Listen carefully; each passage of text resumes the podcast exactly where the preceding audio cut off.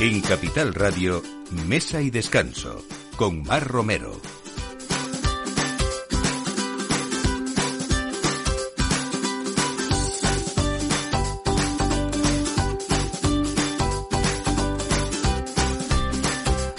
Buenos días, la hora de poner la mesa o por lo menos de poner el aperitivo en este domingo donde ya hemos pasado estas fiestas navideñas. No sé si les quedan ganas de hablar de comida o de gastronomía, pero en cualquier caso en este programa y en Capital Radio ponemos siempre la mesa hasta ahora con los mejores profesionales, como saben, y las mejores sugerencias también. Hoy vamos a hablar, por ejemplo, de, que por supuesto que la, hostelería es atractiva para los inversores, eso es conocido por todos, y va a ver eh, pues la lista de personas y empresas que han visto en la apertura de un restaurante una oportunidad de negocio para entrar de lleno en este sector.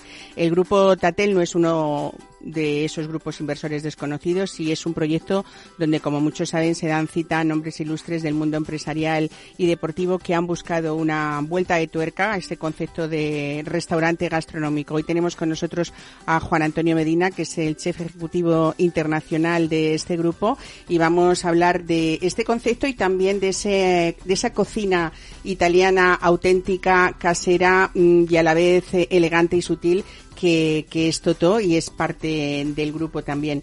Eh, no podemos eh, empezar prácticamente este año eh, sin hablar de, de, vino y nos vamos a través de las ondas viajando a, viajando a una bodega que está justo a los pies de la sierra del Carche en Jumilla y que mm, acaba de, de, lanzar al mercado pues un proyecto que nació en 2009 y que después de 13 años por fin ve la luz y esto es nada más que o mucho más que un vino. Vamos a hablar también con David Ferraje, su director comercial de este proyecto lleno de premios sobre todo por no solamente por su calidad, sino también por esa imagen y ese packaging impactante también, ¿no?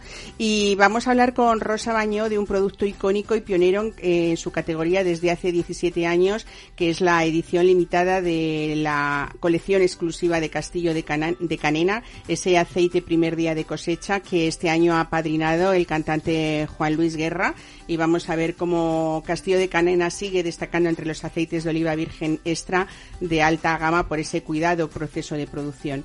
Y nos vamos muy cerquita de Madrid, pero a un lugar donde hablamos de mujeres emprendedoras, empresarias y sobre todo que cargan a sus espaldas una historia de tradición y de buen hacer. Eh, en este caso hablamos de Marisa Duque, propietaria y gestora del restaurante Casa Duque y nos vamos hasta allí para hablar de lo que fuese maestro asador, su padre, mmm, Dionisio Duque, que ya nunca deja de hablar de él y sobre todo cuál es ese proyecto de futuro de una familia centenaria también. Así que todo esto a partir de ahora en Mesa y Descanso, José Luis Navarro en la producción y quien les habla, Mar Romero. Bienvenidos.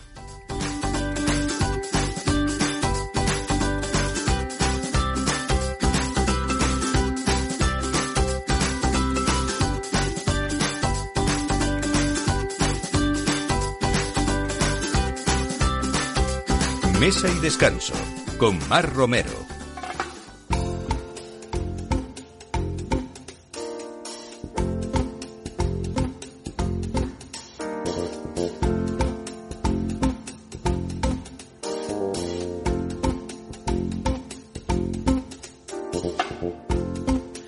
Roberta Curri, Roberta di Corbemeggio, Nacciata questa di natureza, calor de bom na céu, da labata, da curri, curri, da flor,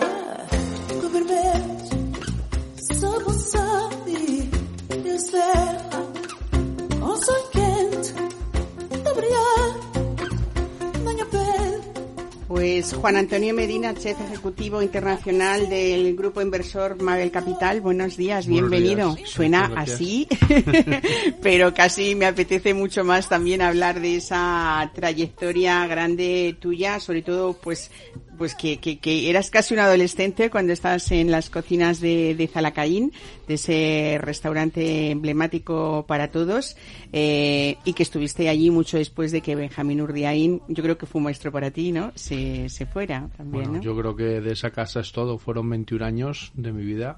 Fueron, bueno, pues un aprendizaje diario. Benjamín como gran maestro y, y persona que, por supuesto, me dio todo, me dio la posibilidad de seguir durante 11 años más como jefe de cocina cuando él se jubiló, hay que las cosas como son. Eh, yo he sido una persona y sigo siendo una persona bastante humilde, eh, pero bueno, fueron 21 años y 11 como jefe de cocina de esa gran casa.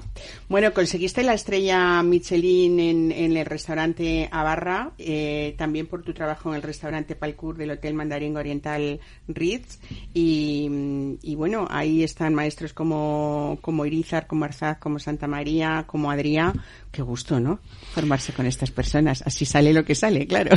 Bueno, yo para mí, a ver, eh, sobre todo, gracias a todos. O sea, creo que lo más importante es dar las gracias a todos. Gracias por, por haberme dejado formarme en sus casas, haber sido, bueno, parte de ellas durante un periodo de tiempo y que poco a poco me fuese pudiendo formar como cocinero hasta la actualidad y tener mi propia visión de, de lo que yo pretendía dentro de lo que es este, este mundo de la hostelería y, y rodeado de, bueno, pues de grandísimos cocineros grandísimos profesionales que hay en este país y que y que bueno pues que han ido haciendo que poco a poco pues pudiese ir dando ese salto pues de un Zalacaín a una barra, conseguir la estrella, de ahí a inaugurar el nuevo Mandarín Oriental Rich, eh, con él, con, vamos a ver, con, con, lógicamente con una persona que no me puedo olvidar tampoco de ella, que es Quique da Costa, que me llama, que me quiere en el proyecto.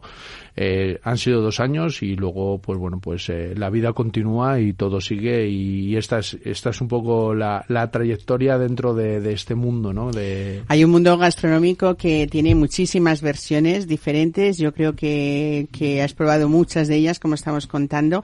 Tatel es la apuesta de ese grupo inversor de conocidas personalidades como Rafa Nadal, Cristiano Ronaldo o Pau Gasol, ¿no? En el mundo de, de la alta cocina española y mediterránea. Y cuéntanos un poco tu, tu trabajo, porque yo creo que un poco Mm, se trata de llevar los sabores de España por el mundo a través de, esos diferentes restaurantes Tatel, ¿no? Bueno, eh, a ver, mi trabajo eh, dentro de todo esto es muy complejo, eh, pero al mismo tiempo para mí súper reconfortante, ¿no? Porque yo siempre he intentado ser una persona de equipo y siempre me ha gustado trabajar con mis equipos. Quizás a lo mejor por eso también tengo esa parte menos reconocida dentro del mundo de la hostelería, porque no me nunca, nunca, me, nunca me he posicionado en, en una posición digamos de, protagonismo, como tal no eh, entonces ahora pues bueno pues eh, este proyecto me atrajo en primer lugar porque es marca España. Yo sigo insistiendo que España para mí no hay un país igual en el mundo donde tenemos una variedad de productos donde en nuestra cabeza si ahora mismo reflexionásemos no, no te voy a hablar desde un punto de vista profesional, sino como una persona que me esté oyendo ahora mismo en su casa y pensar en cualquier producto del mundo, siempre tendría como referencia España. Cualquiera, desde legumbres, pescados, mariscos, carnes, eh, todo. Lo tenemos, montaña, huerta, lo tenemos todo. Lo tenemos todo. Y luego, ya no es que lo tengamos todo, sino que encima somos pioneros y tenemos productos que no tiene nadie en el mundo.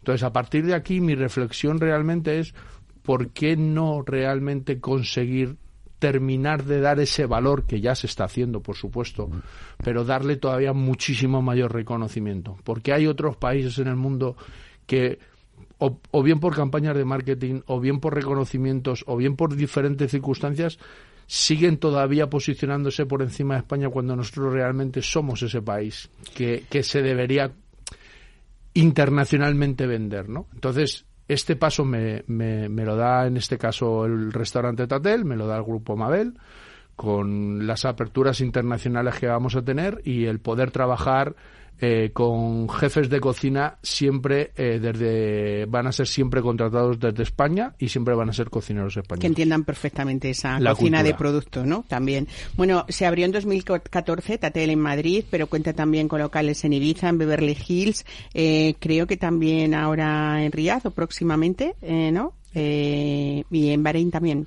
Bueno, eh, nosotros ahora mismo tenemos, como bien comentas, tenemos Madrid, que ya lleva siete años funcionando, Ibiza, que es un restaurante que funciona temporalmente. Eh, tenemos abierto Beverly Hills, que va a hacer un añito.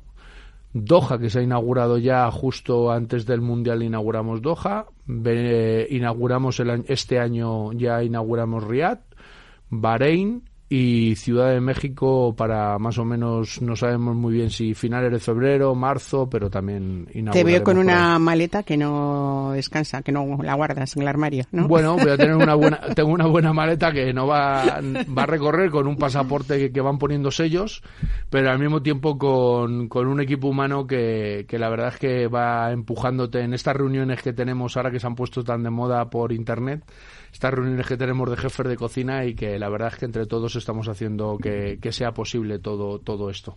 Bueno, eh, no sé si el concepto de Tatel, aparte de toda esa materia prima, de, de todos esos mm, eh, platos incluso tradicionales eh, reconocibles, ¿no? Pues platos a la parrilla, cortes ibéricos, eh, arroces, ¿no? Eh, te- la gente tiene la idea de ese restaurante que siempre está lleno de noche, sobre todo porque es un restaurante, mm, como se dice siempre, para ver y dejarse ver también. es un es- restaurante de moda que, que rompe un poco además con, con la idea de, de, de otros restaurantes o de que muchos tienen de esos restaurantes de moda en los que se come más o menos pasajeramente, ¿no? Por decirlo de alguna manera. Bueno, yo creo que Tatel es un restaurante donde se come muy bien, donde se está haciendo una apuesta muy fuerte por el producto de calidad, donde las elaboraciones, eh, las producciones y los ingredientes con un volumen que no voy a negar es alto, pero que también existe ese- esa cocina donde se puede trabajar un muy buen producto. Lógicamente no va a ser un concepto estrella Michelin, porque estamos hablando de volúmenes de 200 y pico, 300 personas, pero donde en dos, tres, cuatro pasos puedes realmente que la gente se divierta con lo que come porque no es solamente un concepto gastronómico como tal. Hay otra serie de, de- de disposiciones dentro del restaurante, como actuaciones en vivo, eh, que La hacen, música es muy importante, ¿no? Parte de, importante es. de, de- Que- del, del estilo, ¿no? que De- hace que hace que todo esto sea un conjunto donde la gente venga a pasárselo bien. La costelería, por ejemplo, que es algo muy llamativo, por ¿no? supuesto, y, y la costelería y, y- y también el mundo del vino. No nos podemos olvidar también del mundo del vino. También tenemos una bodega, tenemos un sommelier y, y también todo esto es una forma diferente de interpretar la, gastronomía. Bueno, en marzo de 2022, realmente todavía no ha cumplido el año, ¿no? Eh, se abre Totó justo al lado, estamos en Castellana 36, Totó está en el, está en el 38, y, y yo creo que un poco mm, nace también con esa, mm, yo creo que vocación ambiciosa de, con- de condensar toda esa esencia de, de la cocina italiana, mediterráneo, y con, con un poco también esa idea de, de no solamente de elegancia, eh, pero también de sutileza en los platos, ¿no? Y sobre todo hacer una especie de, de recorrido por todo lo que son las diferentes regiones de Italia, ¿no? Algo así. Sí, re- realmente Toto surge como un restaurante italiano donde para mí eh, el jefe de cocina Emiliano Celli es un auténtico apasionado de, de su país, donde todo lo que es el producto, las pastas, pizzas, ese concepto tan reconocido dentro de la cocina italiana se extrapola a algo tradicional, donde tú cuando te sientas en la mesa todo el entorno, tal y como se ha decorado, todo lo que se pretende es realmente que te encuentres en una trattoria en lugar de en Madrid, en Roma. Estamos hablando un poco de esa inspiración italiana de los años 50, de los años 60, ¿no? De esos eh, divos del cine también, ¿no? Exacto, Eh, es, es un poco todo, ¿no? Es sentarte en ese entorno de estoy en Madrid o realmente estoy en Roma. Y luego cuando me llega esos platos que realmente te extrapolen a, a una, a un, a otro lugar, o sea, a otro lugar, una carbonara que yo personalmente para mí y, y, y quizás peque de, de, de demasiado prepotencia, pero para mí probablemente se haya convertido en la mejor carbonara de Madrid. Bueno, yo tengo que decir, te lo decía el otro día, o sea, vuestro vitello tonato es el mejor que he comido en mi vida y incluyo los que he comido en Italia también, muchas ¿eh? gracias, de verdad. Es algo, pues eso, que está llena de elegancia, que está esa salsa de anchoa sutil, eh, que te dan ganas de seguirla comiendo si no fuera porque sabes que vas a tomar, que tienes que tomar platos también muy ricos, ¿no? Pero, bueno, es verdad que cuentan que a los pocos días de su debut en Totó eh, se levantaban ya pasiones en la capital y, y la lista de espera se incrementaba por momentos. Es verdad que en tan poco tiempo habéis hecho muchos fieles, ¿no? Realmente sí, el índice de repetición es muy alto en Eso Toto. significa muchas cosas. Eso significa muchas cosas. Cuando realmente tienes clientes que repiten tanto es porque realmente las cosas las estás haciendo bien y muy bien. Porque no nos podemos olvidar de que Madrid eh, no será por otra situación, pero actualmente hay muchísima eh, competencia y nosotros desde que inauguramos Toto hemos tenido eh, no voy a decir la suerte porque ha habido un trabajo previo eh, muy importante. Eh, como siempre se dice, la parte que no se ve, que es la de cierra el restaurante, el restaurante cerrado, pero trabaja con los equipos.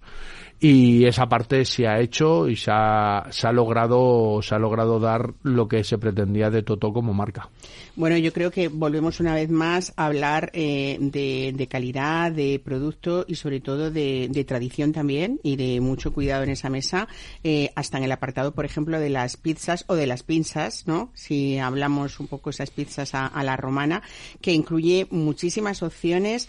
Eh, esa, esa parte que ocupa ese horno protagonista ya es algo que dices va a estar muy rico, ¿no? Cuando, cuando ves ese horno, cuando ves cómo se tratan las pastas, cuando ves que se hacen a diario, que se hacen manualmente, bueno, eh, un poco es la, lo, lo, que se hace diferenciar, ¿no? De, de, de los, podríamos decir, pseudo italianos, ¿no? Sin ánimo de ofender. No, al contrario, creo que cada uno tiene su lugar y nosotros lo que hemos intentado es crear nuestro propio lugar y crear nuestro propio lugar desde una perspectiva donde el cliente vea que lo que mostramos es abierto. O sea, nos abrimos directamente a ese cliente que entra al restaurante y ve cómo tenemos a esa persona, que a esa mamá que está elaborando la pasta delante del, cliente, donde tenemos ese pizzero que está delante del cliente viendo cómo mete las pizzas, o donde tenemos una cocina exterior donde elaboramos determinados platos delante del cliente. Entonces. Esto al final, quieras o no, es abrirte y decir, señores, esta es nuestra apuesta y como tal eh, vamos a por ella al 100%.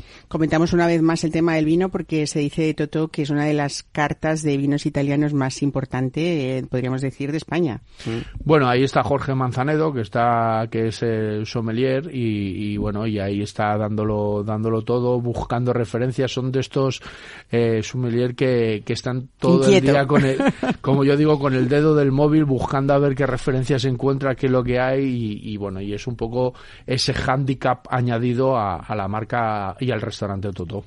Bueno, hablamos una vez más sobre todo de dulces, de cócteles también y que hay que dejar huequito para, para ese, por ejemplo, ese tiramisú Toto, que se ha hecho también un poco emblema de, de la casa, ¿no? Y sobre todo esa música y brindando con esos eh, cócteles, pues algunos muy, muy clásicos, pero que un poco se ha hecho también el sitio de después de mm, contar todo lo que estamos cantando, después de disfrutar de esa gastronomía, tenemos esta, esta parte importante que es un poco sello de la casa ya, ¿no? Tanto, eh, a ver, al final todo empieza por T, como yo digo. Tatel, Toto, todo empieza por T, cada uno tiene su nombre, pero hay estándares que no pueden cambiar y uno uh -huh. de ellos precisamente también, como bien comentas, es el tema de la coctelería, tanto para antes como para después. Pero al final todo esto es un valor añadido donde cuando las cosas se hacen con corazón, se hacen pensándolas y sabiendo cuál es el, el punto de comienzo y el punto final y hacia dónde te quieres dirigir, todo, todo entra perfectamente y conjuga muy bien. Incluso cócteles que se han creado desde una base tradicional y se han reconvertido a un concepto si se, me, si me, permite, más actual y sobre todo italiano, ¿no? También. Claro. Juan Antonio Medina, con ese bagaje del que hablamos, con esos tantos viajes que estás haciendo en los últimos meses, eh, ¿tu opinión es que es, eh, Madrid es esa capital gastronómica Mm, si no la más importante dentro de las dos, tres primeras de Europa y también eh, de, de, otros continentes? No, eso estoy seguro. Segurísimo, ¿no? Seguro. Madrid se ha, se ha, convertido en muy poco tiempo en un referente donde no hace falta que hable de nada, pero todo el mundo sabemos ahora mismo los nombres que hay a la palestra de que quieren venir a Madrid y que quieren abrir en Madrid. Uh -huh. Esto, lógicamente, no es por nada. No solamente restaurantes, sino hoteles, ¿no? Y ese turismo de calidad que hace años queríamos y creo que, se ha conseguido, ¿no? Y Por que, parte de todos. y que se va a conseguir. Ahora, mm, no nos quedemos simplemente en lo conseguido, sino pensemos también en el futuro, que en muchas ocasiones eh, no somos conscientes de que no todo vale con un presente, sino que también hay que pensar en un futuro. Que no hay que dormirse en los laureles, Exactamente. ¿no? Eso no nos que- vale para este 2023 para todos, ¿no? para todos. No nos durmamos en los laureles y consigamos, eh, ya no solamente a nivel eh, Madrid, que lo ha conseguido y lo ha conseguido gracias a un eh, esfuerzo brutal de muchísima gente, no voy a decir simplemente cocineros, sino de la hostelería en general de Madrid, eh, sino yo sigo apostando porque España se tiene que convertir en ese referente internacional, que ya lo es, pero todavía muchísimo más potente de lo que somos y, mostrando lo grande que somos culturalmente, gastronómicamente y, y sobre todo por un esfuerzo de, de la gente del mundo del vino, del mundo del aceite, de bueno, pues de los agricultores. De que nos estamos creyendo ya, ¿no? Que lo que tenemos Bueno, es nos, algo que... nos estamos creyendo porque también se está invirtiendo y Claro. eso es un esfuerzo de todas esas personas que se está invirtiendo y se está llegando realmente a, a conseguir algo que hasta ahora mm, yo creo que no éramos conscientes y ahora empezamos todos a ser conscientes, ¿no? Quizás en muchas ocasiones se dice que los jefes de cocina o los cocineros hemos sido esa punta de lanza, pero bueno, indirectamente luego ya ha ido todo lo demás, que es lo que ha hecho posicionar a, a España en un lugar donde yo sigo insistiendo, como he dicho al, al comienzo de, de, la, de la entrevista, que todavía nos falta un poquito más para terminar de, de conseguir ser ese referente. Claro que sí. Pues Juan Antonio Medina, muchísimas gracias por estar hoy con nosotros y sobre todo felicidades siempre por ese trabajo y por seguir teniéndote, ¿no? Hace tantos años que vienes a este programa que tú ya eres uno de la casa, aunque vengas poco por, por ese trabajo que tienes. Muchísimas gracias, de verdad. Gracias a vosotros por invitarme. Feliz año 2023 Eso para es. vosotros, para todos tus oyentes. Y, y nada, eh, como se suele decir, encantadísimo cada vez que me invitas de poder venir y estar aquí a tu lado. Pues igualmente, un abrazo y feliz año para ti también y los Gracias. tuyos. Mesa y descanso. Capital Radio. Birds flying high, you know how I feel. Sun in the sky, you know how I feel. Reeds drifting on by, you know how I feel. It's a new dawn, it's a new day, it's a new life. Yeah, it's a new dawn, it's a new day, it's a new life for me. Pues aquí nos vamos de viaje, como les digo, a través de las ondas y nos vamos a esa bodega familiar que está situada en un entorno privilegiado, natural, el, el entorno natural de la Sierra del Carche, en Jumilla, y ha terminado el año 22 con una novedad que ha gustado mucho y que gusta en el mundo del vino. David Ferraje, que es su director comercial, nos va a contar por qué Bodegas Carchelo ha revolucionado el mundo del vino con un vino muy especial que se llama Extenso. David Ferraje, buenos días, bienvenido a Mesa y Descanso y feliz año, lo primero. Hola, ¿qué tal, Mar? Buenos días, feliz año a ti y a todos tus oyentes y nada, a empezar el año 23 con muchísima ilusión. Bueno, cuéntanos por qué habéis hecho esta edición tan limitada de un vino que habéis dado en llamar extenso, porque es un proyecto eh, hablando de un vino, no de una bodega, que nació en 2009 y que después de 13 años por fin ha visto la luz. ¿Cuánto tiempo de espera, no? Pues sí, sí, la verdad es que nosotros en casa o en la bodega tenemos un dicho, ¿no? Y es que eh, el tiempo crea el final adecuado. Y en este caso ha hecho falta tiempo, ha hecho falta una larga espera, una extensa espera, ¿no? Y como tú bien decías, un año 2009 que fue embotellada del año 2012 y 10 diez años después de ese embotellamiento, pues ve la luz. Y con muchas ganas, con muchísima ilusión, la verdad teníamos ya muchas ganas de lanzarlo y ya tocaba, sí, sí. Bueno, vosotros siempre habéis dicho desde Carchelo que, que mm, eh, por ejemplo, en, en una edición tan limitada como es extenso, pues va a poder tener continuidad cuando se vuelvan a dar circunstancias que permitan crear un vino de una añada mm, eh, es muy muy excepcional, ¿no? Eh, quizá lo mejor esa añada se da nada más que una vez en cada década, pero eso es lo, lo bonito y lo, y lo seductor de este de este proyecto para vosotros, ¿no?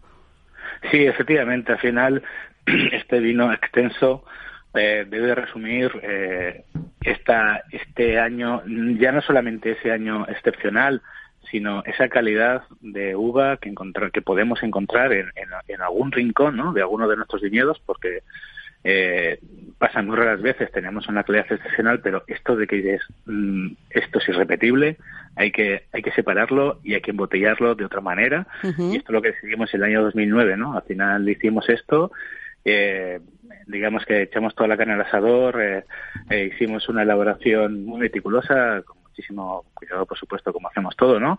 Y bueno, fue en unos fudres cúbicos, además muy chulos en un fudre, ¿no? De, casi 2.000 litros de, roble francés y, y todo muy manual, totalmente manual todo y respetando, sobre todo respetando los tiempos, entendiendo lo que el vino no, nos estaba diciendo que necesitaba y después pues una reposada una, una reposada guarda en la botella que por cierto bueno pues es una es una Magnum como tú bien has dicho es una edición es una edición muy limitada son 530 botellas Magnum y es una Magnum espectacular es, pues eso casi medio metro de botella de altura eh, resumiendo eh, mitad de botella blanca mitad de botella negra resumiendo esa sencillez elegante ¿no? que queremos transmitir y, y bueno y como tú bien decías pues para nosotros es una revolución ¿no? porque queremos enseñar pues esto esto que sale una de cada diez añadas o una de cada lo que sea no y como si fueran estos tipos vintage y, y bueno, creíamos que merecía la pena, nos hacía muchísima ilusión y el resultado es espectacular, ya te lo puedo decir, que bueno. la suerte de, brindar con un, una botella extenso estas navidades y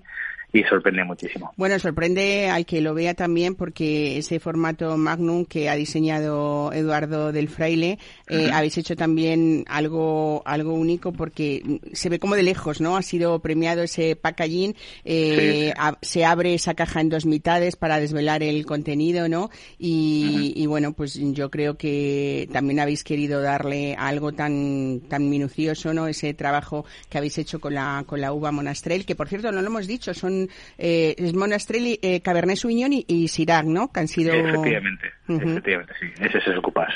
Bueno, eh, pues decir eso, que, que, tenéis ahí en ese altiplano de la región de Murcia eh, pequeñas parcelas que, que vendimiáis no solamente para este extenso, sino para referencias que ya eh, se han hecho, bueno, pues eh, conocidas, ¿no? En ese mundo de la denominación de origen de Jumilla, como el Carchelo Selección, que por cierto es uno de mis preferidos, tengo que decirlo, o el Altico, que es ese primer Sirac que se hizo en esta denominación de origen, ¿no? Al final lo que, lo que resumimos es ese, ese trabajo de, de una familia que habéis, habéis ido poquito a poco, ¿eh? como con paso firme, pero que hoy sois un poco pues esa representación de, de finos, de vinos elegantes y de, y de, y de elaboraciones bien hechas, ¿no? En esa, en esa denominación de origen de, de Jumilla. Por cierto, este 2022 que acabamos de pasar también eh, se os ha reconocido como mejor bodega de España en los premios Verema 2022, ¿no?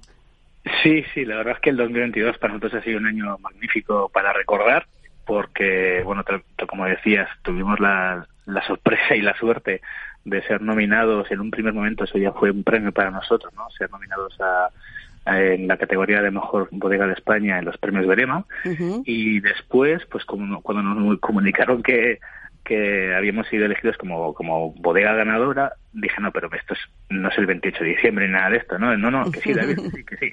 Yo, bueno, no me lo esperaba, sobre todo porque son, es un, es un reconocimiento que para nosotros eh, nos ha, mm, o sea, nos ha gustado muchísimo eh, porque está los, eh, los votos son de, de consumidores finales, ¿no? De, de personas de a pie que consumen los vinos, que nos conoce, conoce la bodega y eso al final le añade incluso más valor, ¿no? Porque te das cuenta de lo que poco a poco vas haciendo, quizás tú estás un poco más centrado en, en, en lo que estás haciendo y un poco en lo que tienes planificado en los siguientes años, pues joder, que te den un espaldarazo así, pues está muy bien, ¿no? Y ya te digo que fue una, una gran noticia para nosotros.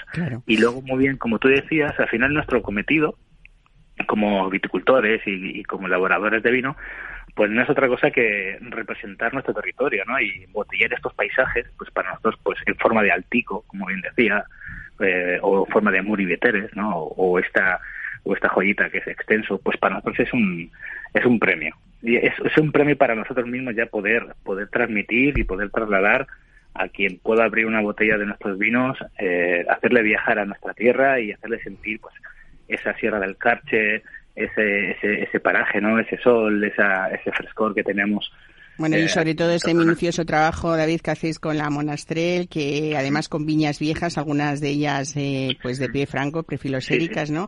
Que refleja, como tú dices, ese entorno, pues yo creo que de una manera muy fiel y sobre todo adaptada a esos tiempos que vivimos, que queremos vinos eh, frescos, elegantes, que no sean pesados y que sean fáciles de beber y que nos inviten, ¿no? A seguir bebiendo. Por supuesto, de una manera responsable y siempre acompañados de buena gastronomía.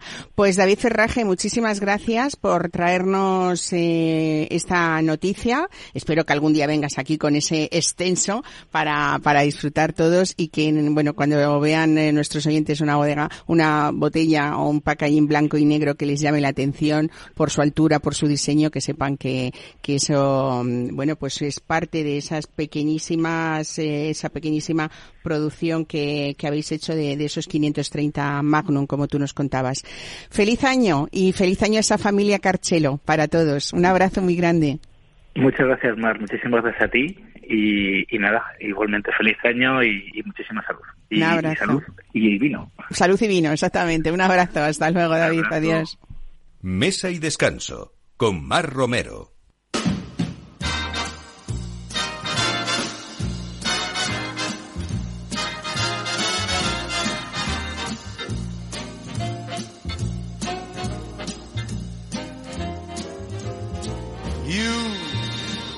You're driving me crazy. What did I do? Whatever did I do? My tears for you, they make everything hazy. Clouding the skies that used to be blue. How true Pues en su camino hacia la excelencia y como compañía familiar de referencia en la alta gastronomía, eh, hablamos hoy de uno de los mejores aceites vírgenes extra del mundo, eh, que es Castillo de Canena. Rosa Bañó, buenos días, bienvenida. Muchas gracias. Qué gusto hacer casi un estreno de año contigo aquí, ¿no? Igual pues que con Juan Antonio Medina. Imagínate, estoy feliz. bueno, vamos a hablar de que, de que eh, es un producto único y pionero en su categoría desde hace 17 años esa exclusiva colección que es Primer Día de Cosecha, mm. que cada año apadrina a alguien muy conocido, muy querido para el público en general. Mm. Este año habéis elegido a Juan Luis Guerra para que sea mm. el padrino de esta edición. La nueva etiqueta además ha sido diseñada por Nora Vega, que es su, su mujer, su, mujer ¿no? De, de, de, este cantautor dominicano. Eh, cuéntanos, porque es como una pintura hace honor a alguna bachata a la bachata rosa. Pero bueno ha sido un reto porque cada año eh, traerá cada año superáis. Bueno y es la primera vez que tenemos un artista internacional que hemos colaborado con uno de los 60 distribuidores que tenemos en el mundo para buscar ese padrino como siempre padrino en el sentido literal de la palabra porque lo hace porque le apetece y gratis de tamore o sea. Y la única cotillillo que te voy a contar es que, me encanta. Eh, bueno, por primera vez eh, hemos tenido que hacer una botella de color especial para el padrino y nos ha pedido la botella pintada de color rosa. En vez de roja, como es la primera rosa, que ha quedado preciosa. Bueno, tengo que decir que la etiqueta es preciosa. Es muy bonita. Es muy bonita. Es muy, bonita. Es que su mm. mujer es eh, pintora y entonces, bueno, pues eh, el tema de rosa para ellos y bachata, bueno, pues es, bachata rosa es Juan Luis Guerra. estuvimos con él, nos invitó a su concierto que me pareció un conciertazo, un conciertazo, unos músicos, una pasada. Y luego, por otro lado, pues nada, nos pidió que las botellas que les regalamos, pues sabes que les regalamos 100 packs para el que hace el padrino de ese año. Y a todos los demás también le regalamos todos los años aceite de oliva virgen extra para sus regalos de Navidad, los 17 padrinos. Y nos dijo que, bueno, que la botella roja le parecía, la botella cereza le parecía muy bien, pero que él quería su botella rosa. O sea, que habéis tenido que hacer una edición, especial. especial. Lo que pasa que es tan, tan sumamente chuli que, que no la ha enseñado, porque a ver si todo el mundo va a empezar a pedirme y dejo yo de tener mi botella color cereza, pero te mandaré foto, no sabes cómo es de bonita. Qué bien. Bueno, eh, yo creo que habéis sido capaces de mantener esa esencia eh, de lo que es primer día de cosecha, ese puro zumo de, de Mm. aceituna. Incluso este año, esta temporada, que la, el clima ha sido bastante adverso, ¿no? Ha sido Eso- espantoso. O sea, es La recolección ha sido difícil, ¿no? La recolección y sobre todo la fructificación es eh, realmente un año muy doloroso desde el punto de vista de, de, bueno, de, de como agricultores y como no solamente nosotros, sino que hay gente que ha perdido toda la cosecha. Hay determinadas varietales eh, que se han ido muy afectadas porque el problema que tuvimos fueron los calores. Bueno, aparte una sequía espantosa que, que realmente el que niegue que hay un cambio realmente climático. El negacionista es- Pues es que no vive, no vive, vive el mundo, ¿no? no, no vive, no vive, eh, sabes, en, en, en la actualidad, ¿no? Y los que nos dedicamos a un negocio al aire libre, como los agricultores, pues lo vemos, lo, lo tenemos de primera mano. Pero, pero lo que pasó también es que eh, resulta que los calores nos pillaron en plena floración. Entonces es cuando realmente se está eh, el fruto Desarrollando. desarrollando y está, bueno, pues esas pequeñas aceitunas, pues sabes que, que bueno, es un, un- un- un- un sistema un poco complejo, eh, pero bueno, marchitaron y, y frieron todo lo, lo que, lo que iba a ser la cosecha. Entonces, sobre todo los que no habían tenido, no habían regado antes, bueno, al fin es que el, el campo nunca sabes cómo acertar.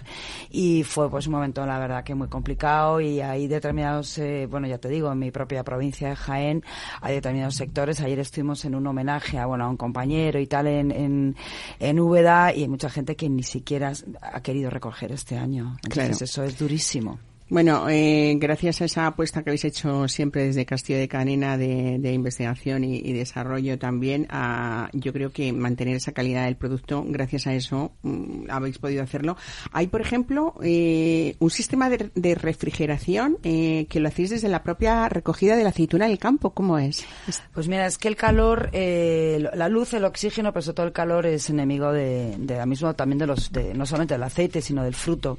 Entonces, en el momento que, que recogemos la aceituna, empieza un proceso eh, donde el calor va a hacer que se deteriore eh, ese fruto y que empiecen fermentaciones y empiece realmente pues la pérdida de esos aromas, las fragancias, las calidades, las catas, que yo creo que es sello de la casa.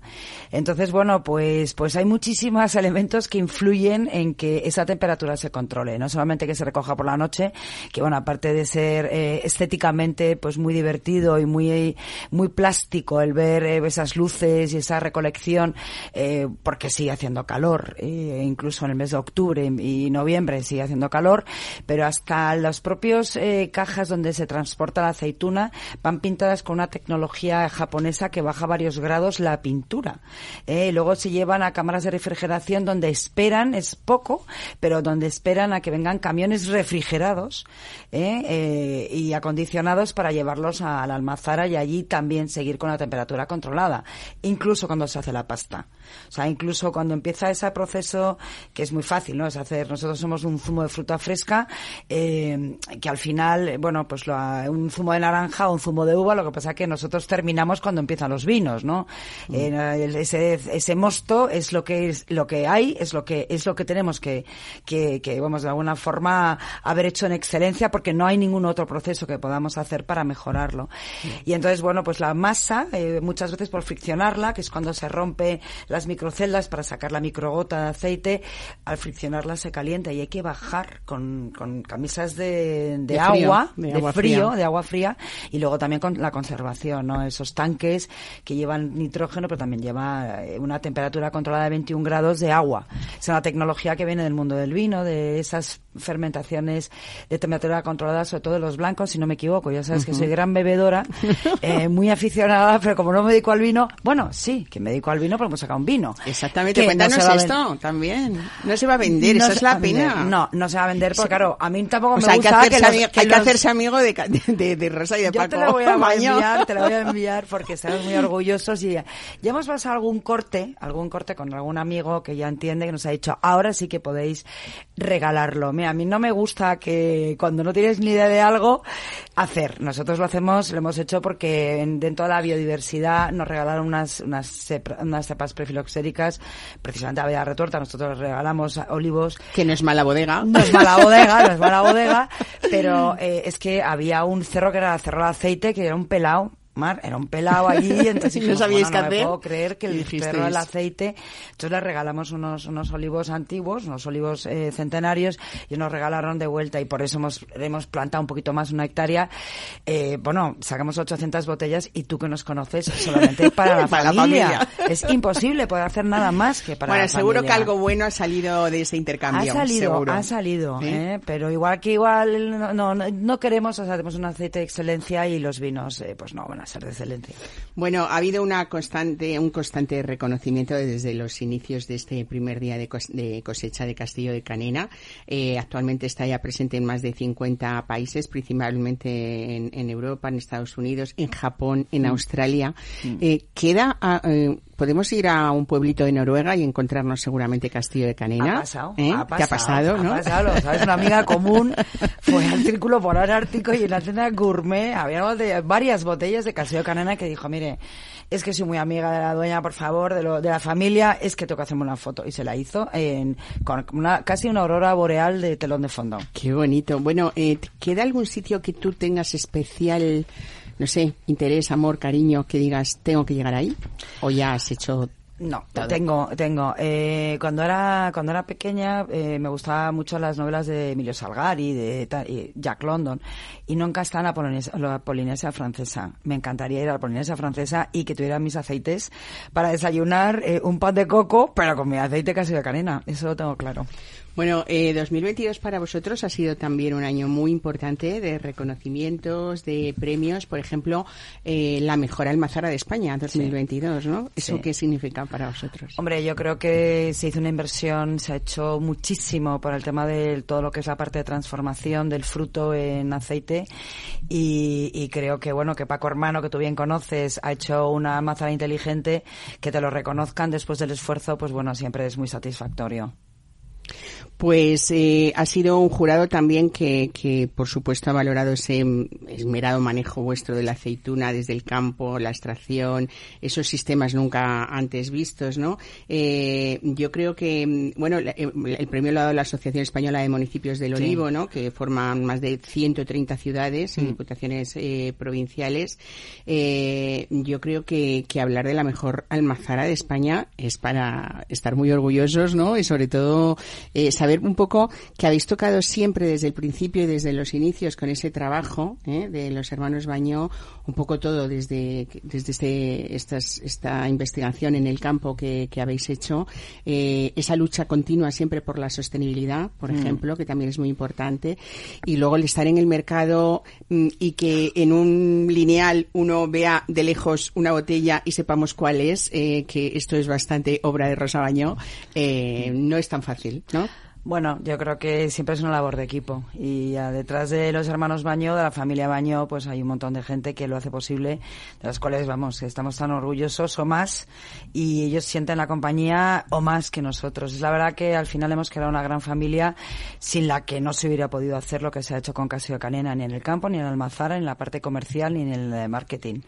Estábamos hablando hoy del primer día de cosecha, pero no podemos dejar de hablar de, de otras referencias de Castillo de Canena y de esa continua investigación que estáis haciendo. A veces no sé si os parece un salto al vacío, pero yo digo, qué valientes, ¿no? Porque supongo que, por supuesto, hay un estudio de mercado, pero hay cosas que nos han sorprendido tantos y que luego ha habido, por supuesto, imitaciones, como pasa con todo el Sí. que, cuando alguien inventa, sabe y es consciente de que vendrán otros imitando, ¿no? Eh, cuando Eh, lanzamos algo, que hemos lanzado cosas muy, muy, muy raras y extrañas, eh, hay dos cosas. Una, está rico, porque si no está rico, ¿para qué lo voy a lanzar? Claro. Y dos, hay muchas cosas que hacer con ello. Entonces yo creo que la parte de que el aceite de oliva no es solamente un ingrediente, sino que es un valor añadido gastronómico, viene de ese amontillado, que seguro que es lo último que estás pensando que ha sido un proyecto maravilloso con Lustau, o el ahumao, o el plancton, o el, o el harissa, o todos los avequina y el mundo, con las especias. O sea, yo creo que al final lo que intentamos es que el aceite de oliva virgen extra sea un ingrediente que aporte mucho valor gastronómico y experiencial a los platos y a, y a la gastronomía, no solamente española, sino del mundo entero. Ese es otro valor que tú has hecho también, Rosa, que es eh, el enseñar a, a gente de diferentes países con su propia gastronomía cómo se utiliza nuestro aceite de oliva virgen extra, ¿no? Fundamental. Porque, claro, podríamos exigir que cambiaran a una dieta nuestra mediterránea o nos copiaran las recetas, pero es, al final es un trabajo que yo creo que es mm, corto, ¿no? O sea, Hombre, yo creo que, que el aceite de oliva tiene que geolo- geolocalizarse en cada uno de los países con los que trabajamos. Yo no puedo pretender que el japonés se tome un gazpacho o un salmorejo, sino que intento que dentro de su gastronomía tenga la columna vertebral de la dieta med- mediterránea y de la salud, que es el aceite de oliva virgen extra. Luego tendrá otro tipo de legumbres, tendrá otro tipo de pescado, tendrá otro tipo de vegetales, tendrá otro tipo de lo que sea, de frutas, pero la columna vertebral de la grasa, que es realmente el valor añadido saludable y riquísimo, porque tenemos de todo. Somos sostenibles, saludables, sabrosos, tenemos de todo. y luego de, de muchas variedades también, porque no solamente está esa picual y esa arbequina, El sino que nos habéis enseñado este esa royal tan, tenemos- tan estamos a la- vamos a lanzar cosas nuevas que hemos replantado eh, bueno hemos hecho investigación o sea hay muchis- muchas cosas que hacer en el mundo de aceite de oliva gracias a Dios Oye, ¿y tú con un buen cochinillo, mm, qué aceite de castillo de canela usarías? Ostras pues yo le hago un buen cochinillo le pongo un chorreón de amontillado a mí es que el cerdo con el amontillado y con el jerez me apasiona Sí, pues mira, nos vamos de viaje hasta Segovia con una mujer tan grande como tú. o por lo menos yo os admiro igualmente, Me voy- me voy valientes, contigo, generosas. contigo y nos vamos a- hasta esa casa centenaria que en la calle Real, que, que es Casa Duque, y nos vamos a hablar con Marisa a ver qué opina de cómo esa versión de, de cochinillo que vamos a hacer. Mesa y descanso. Capital Radio. My baby's always dancing. I wouldn't be a bad thing, but I don't get no loving, yeah, that's no lie. We spend the night in Frisco at every kind of disco. From the night I kiss our love goodbye. I don't blame it on sunshine. I don't blame it on the moonlight. I don't blame it on the good time, yeah. I blame it on the boogie, yes.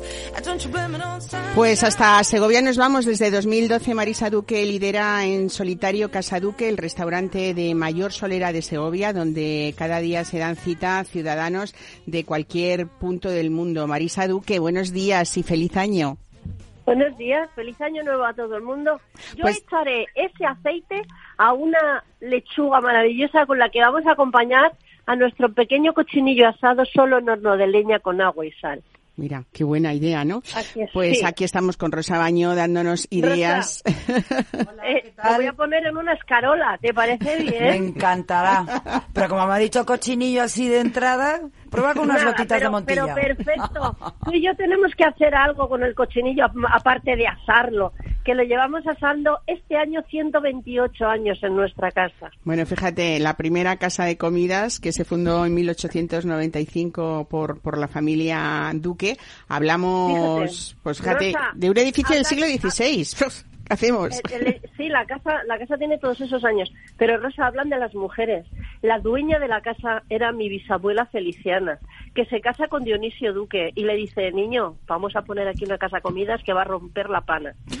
Una mujer, para que luego me digan a mí, cuando veces esas preguntas de, oye, ¿y qué se siente estando sola en un negocio como este? Y bueno, en esta casa toda la vida ha habido una mujer, más sola o muy acompañada, pero siempre ha habido una mujer, claro que sí. enhorabuena Bueno, Marisa Duque, siempre dices que naciste en un día de Santa Marta, que no podía ser de No, otra no, manera, es ¿no? cierto. No, claro, Es por cierto, supuesto. ¿Cómo es lo vas a cierto, decir es si no es cierto?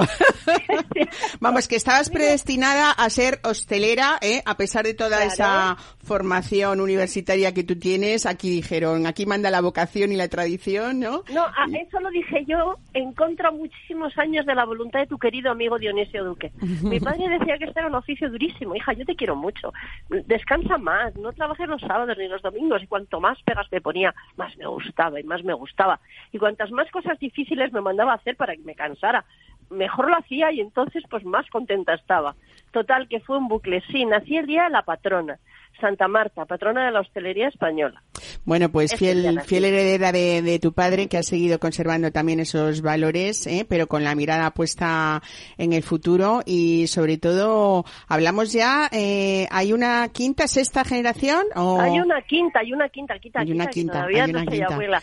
Hay una quinta, hay una quinta que no te haces idea lo que es ser la madre de la quinta que se han criado a los ojos de sus abuelos, al, en, el en, el- en la mano de su madre, o sea, comen y van a, o sea, hablan de comer como el que habla de qué bueno hace hoy, me voy a poner un pantalón verde. O sea, Bueno, para eh, ellos comer es... una religión. Claro, Eh, eso es lo importante. España entera, conocen el mundo entero.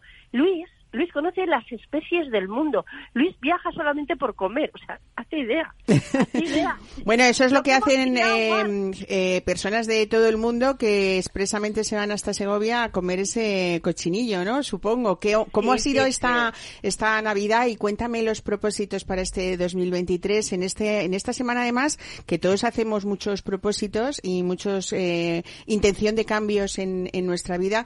Algunos nos salen bien y otros eh, son esos propósitos eternos, ¿no? Pero cuéntanos, Marisa. Pues mira, tengo que decirte de que una casa como esta siempre tiene el mismo, el mismo propósito, el mismo, el mismo, el mismo, mejorar cada día. Tener el espíritu que se tuvo desde el primer día que se abrió la casa. Levantas el cierre y levantas por primera vez en tu vida.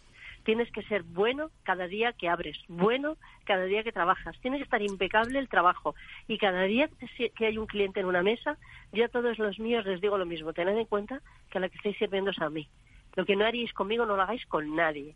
Y tened en cuenta de que la superación en el trabajo hace que tú personalmente te superes.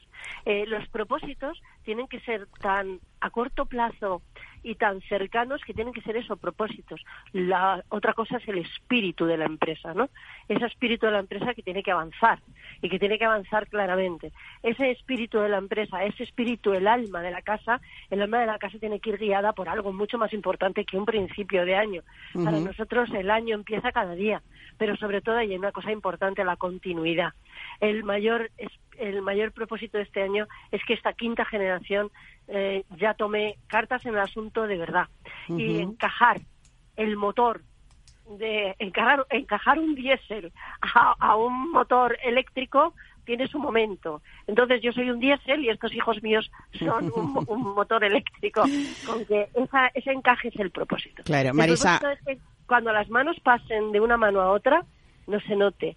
Que, ha- que hagan bailar y que hagan soñar sin que se note y que sigan teniendo esa pasión. Mi propósito es llevar hasta el alma de mis hijos el alma que tengo yo en esta casa que tanto quiero. Qué bonito. Eh, Marisa, dos años que hemos pasado difíciles para todos. Afortunadamente parece que ya esto se nos ha olvidado muy pronto. ¿Qué, qué, qué fortuna tiene el ser humano que, que lo que no nos apetece y no nos gusta lo, lo intentamos olvidar rápido y a veces lo conseguimos.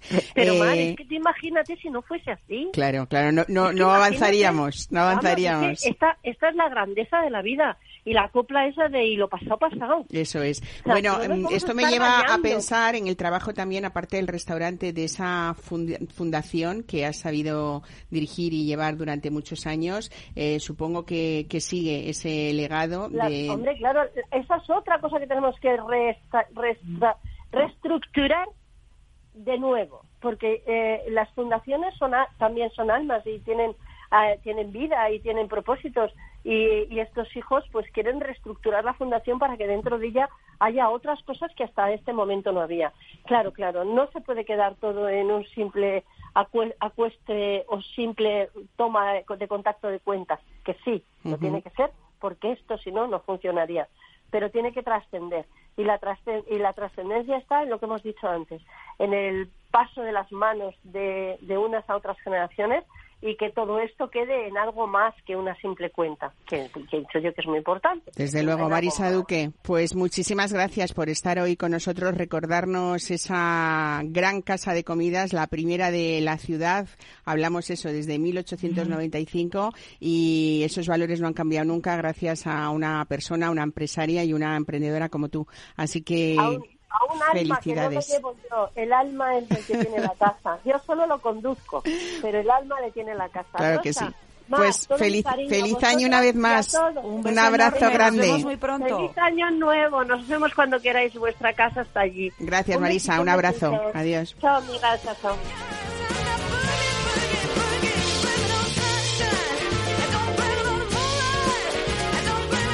Bueno, qué importante es la labor de esas personas que admiramos, ¿no? Eh, sobre todo hablando de fundaciones y de premios, tenemos que nombrar, Rosa, a Luis Bañó, que es tu padre. eh, de alguna manera es una parte importante también de esta empresa de Castillo de Canena y hay además premios con ese reconocimiento a, muchos valores, ¿no? Sí, sobre todo a la labor, al aceite de oliva virgen extra, ¿no? El premio Luis Bañó, que, que lo, se lo propusimos a mi padre hacerlo cuando mi padre todavía, porque normalmente haces los premios cuando ya no están las personas que quieres. Entonces, dices, "Jo, lo bonito es que tenga un premio con tu nombre, pero tú puedas Que estar y dar el premio y claro. tal. Y el último, pues lo dio, me parece que ha sido este año. o- y ya tenemos, eh, estamos preparando la convocatoria del próximo, que lo hacemos entre la Universidad de Jaén y la UC Davis americana de, en, en Sacramento. Fíjate, o sea que, que ahí, ahí es una universidad americana agronómica impresionante y la Universidad de Jaén que tampoco está mal. Pues claro que sí. Y además eso, investigación, desarrollo, ganas de hacer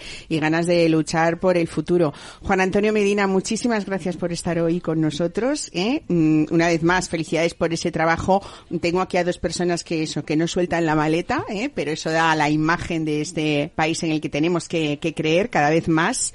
¿eh? Tenemos que volver a esa época en la que creímos mucho tiempo nosotros, así que con fuerza y, y con ganas. Enhorabuena Muchas gracias. por ese trabajo. Gracias. Y Rosa, a los dos, muchísimas gracias por estar hoy Gracias a ti. eh, en este eh, domingo que ya sí, ya empieza el año de verdad. Se les han acabado de momento a ustedes las vacaciones, pero tenemos tiempo de disfrutar como este domingo y disfruten de la tarde que les queda para empezar mañana lunes con muchísima fuerza.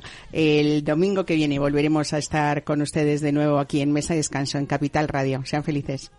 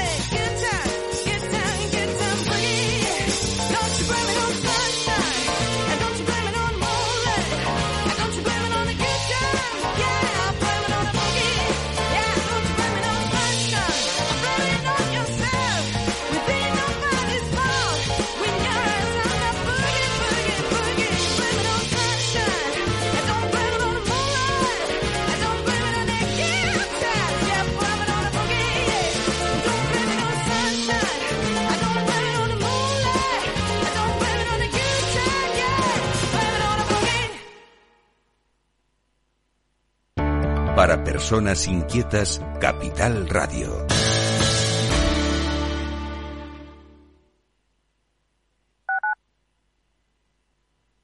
Capital Radio Madrid, 103.2. Nueva frecuencia, nuevo sonido. Restaurante Ferreiro, todo el sabor de la cocina asturiana con los mejores pescados de pincho de nuestros mares y nuestras carnes del Principado. Recetas sabrosas y actualizadas junto a los platos más emblemáticos de la alta cocina asturiana. La fabada, premio la mejor de Madrid 2017 y las verdinas con bogavante y almejas. Pruebe nuestro famoso arroz con leche y nuestros menús diferentes en cada temporada. Calle Comandante Zorita 32, teléfono 91 553 93 42. Una recomendación del programa gastronómico Mesa y Descanso.